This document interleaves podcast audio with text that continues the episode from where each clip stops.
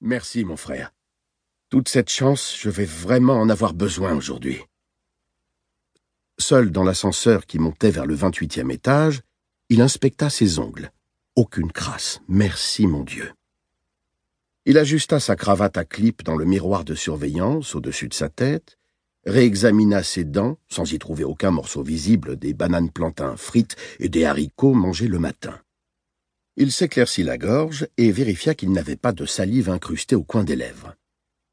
Quand les portes s'ouvrirent, il se redressa et se présenta à la réceptionniste qui, après avoir répondu par un hochement de tête et un déploiement de dents très blanches, passa un appel et lui demanda de la suivre.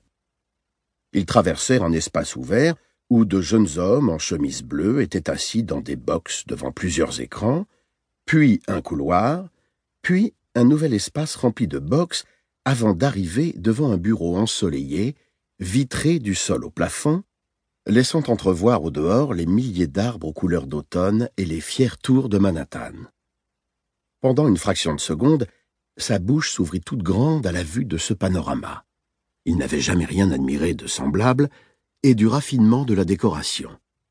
Il y avait un coin détente à sa droite, canapé en cuir noir, deux chaises en cuir noir, une table basse vitrée, un grand bureau au centre, ovale, en merisier, siège principal en cuir noir, deux fauteuils en cuir vert pour les visiteurs, et une armoire à dossiers sur sa gauche, en merisier, porte en verre avec des dossiers blancs bien alignés, devant laquelle Clark Edwards, en costume sombre, se tenait, occupé à passer des documents dans un broyeur à papier.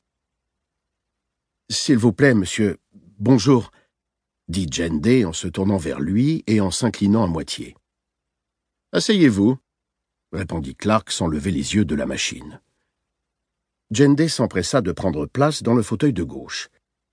Il sortit de sa chemise un curriculum qu'il plaça en face du siège de Clark, veillant bien à ne pas déranger les piles de papier blanc et les exemplaires du Wall Street Journal éparpillés sur son bureau.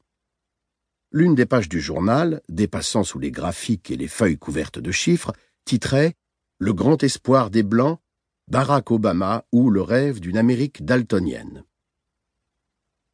Jende se pencha pour lire l'article, fasciné par ce jeune sénateur plein d'ambition, mais se redressa aussitôt quand il se rappela où il était, pourquoi et ce qu'il attendait. Avez-vous des contraventions impayées demanda Clark en s'asseyant. Non, monsieur, répondit Jende. Et vous n'avez jamais été impliqué dans un accident grave, c'est bien cela? Non, monsieur Edwards.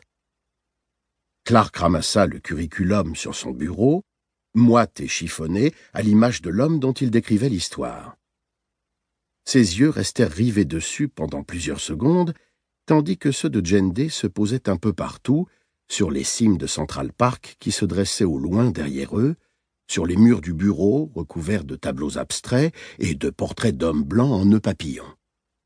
Il sentait des gouttes de sueur perler sur son front. Bien, Jende, dit Clark en reposant le curriculum avant de s'adosser à son fauteuil. Parlez-moi de vous. Jende se ranima tout à coup. C'était la question dont lui et sa femme, Nenny, avaient discuté la veille au soir, celle sur laquelle il s'était renseigné en tapant dans Google la question qu'il pose à chaque fois lors d'un entretien d'embauche. Ils avaient passé une heure, penchés sur leur vieux PC, à chercher la meilleure réponse, à lire les mêmes conseils sur les dix premiers sites répertoriés par Google, avant de conclure que le mieux restait sans doute que Jende insiste sur sa forte personnalité, sur sa fiabilité, et sur le fait qu'il possédait, pour un directeur très occupé comme M. Edwards, toutes les qualités requises chez un chauffeur. Nenny avait aussi émis l'idée qu'il souligne son incroyable sens de l'humour. Pourquoi pas avec une petite blague? Après tout, avait-elle dit, quel directeur de Wall Street, après des heures passées à se creuser la cervelle pour savoir comment gagner plus d'argent, n'apprécierait pas de monter dans sa voiture en sachant que son chauffeur l'attendait avec une bonne blague?